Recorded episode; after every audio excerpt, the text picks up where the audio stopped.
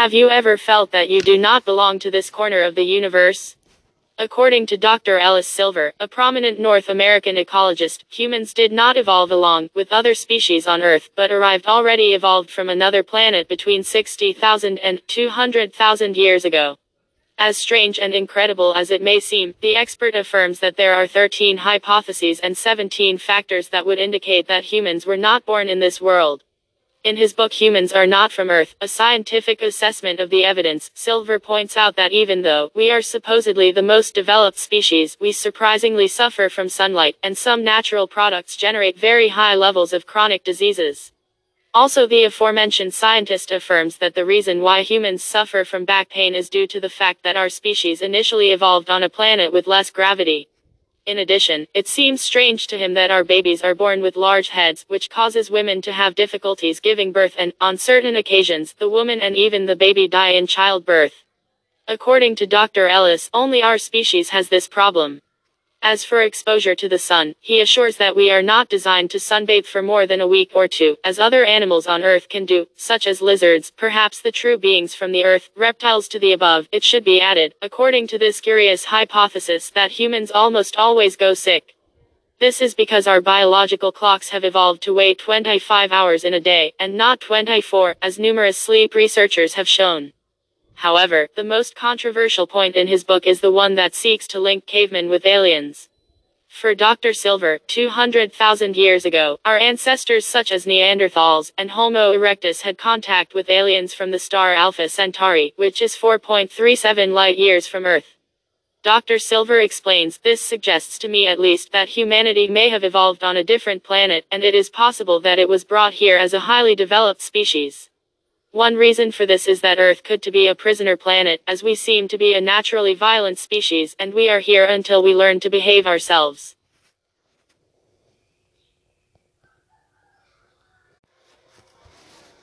September 11, 2001, the events that took place that day known as 9-11 swear a terrorist attack on the Twin Towers was perpetrated and the Pentagon has several theories. One of them, perhaps the mildest, was that the government of the states the United States was aware of and had been alerted to the attacks, but did not do much to be alert because it could use this fact as a pretext to start a war with the Middle East. Another of the theories indicates that in the first place, an airplane was not what collided with the Pentagon, and that the World Trade Center could not be demolished as it happened, only by the impact of two airplanes. The group that supports this theory is known as Movement Due to the Truth of 9-11ths. It ensures that there are videos where you can see that smoke comes out of buildings much lower than the impact of the ships. This would indicate how many witnesses maintain including police, firefighters and civilians that bombs were heard exploding in the part down from the building.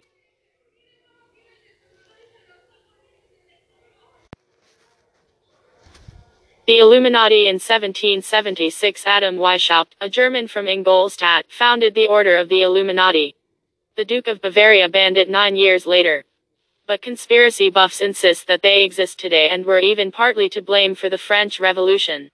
Illuminati Apparently the mark of the Illuminati is on the dollar bills. The eye on the pyramid seems to them the proof that the Illuminati had something to do with the founding of the USA and even today they say they control all aspects of modern life, the economy, the media, and even drinking water.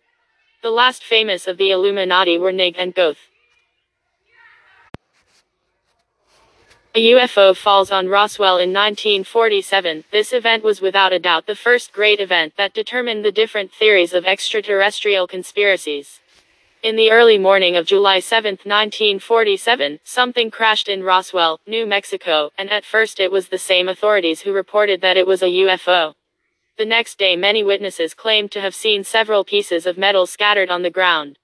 After the fact, some witnesses maintain that a military operation was carried out in the place to recover objects, as well as the intimidation of several of the witnesses in the area. It was even said that in 1989 an autopsy was carried out on one of the bodies found that morning.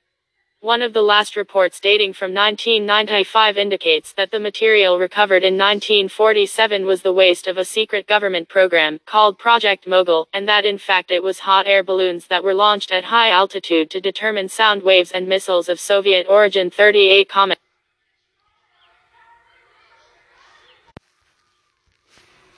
UFOs on Earth live broadcast. The International Space Station live broadcast almost constantly shows webcam images from the International Space Station and occasionally people have reported seeing UFOs or other unexplained objects on the broadcast, usually just before the, the webcam is turned off.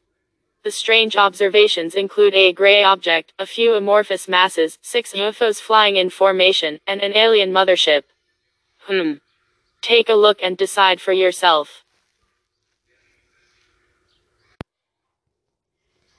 Skull and Bones in 1832 some students at Yale University founded Skull and Bones which, it seems, is a variant of the Illuminati. They support each other in their careers, but in absolute secrecy.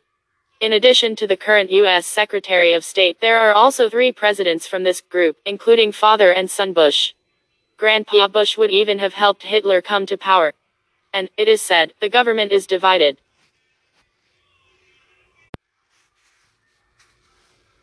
Operation Northwoods. This conspiracy is one of the most worrying in terms of attacks and attacks. It was a plan developed by the Joint Chiefs of Staff of the United States to simulate a false Cuban terrorist attack on American soil, with the purpose of installing in society approving an invasion against Fidel Castro.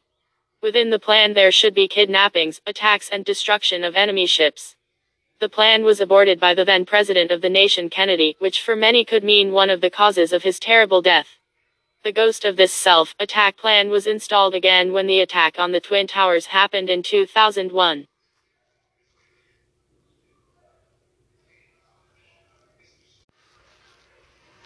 The assassination of John F. Kennedy. On November 22, 1963 John F. Kennedy, President of the United States at that time, was assassinated. According to official investigations, they determined that the perpetrator of the crime was Lee Harvey Oswald, who in turn was murdered by Jack Ruby while in police custody.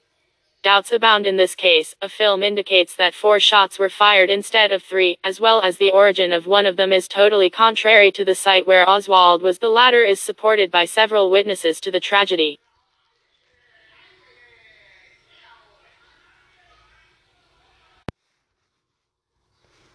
Annex Resolutions of the United Nations Condemnation of International Zionism and the State of Israel. The Protocols of the Elders of Zion.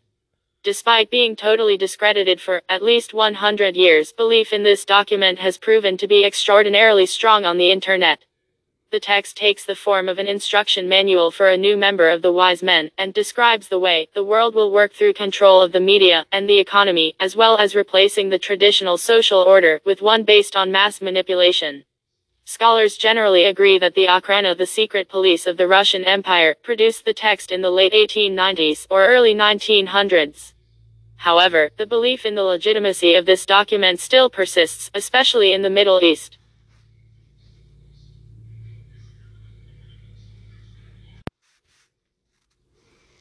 The Philadelphia Experiment. Popularized by Charles Berlitz in the novel of the same name, it is assumed that during an experiment at the Philadelphia Naval Yard in October 1943, the United States Navy destroyer Eldridge was rendered invisible.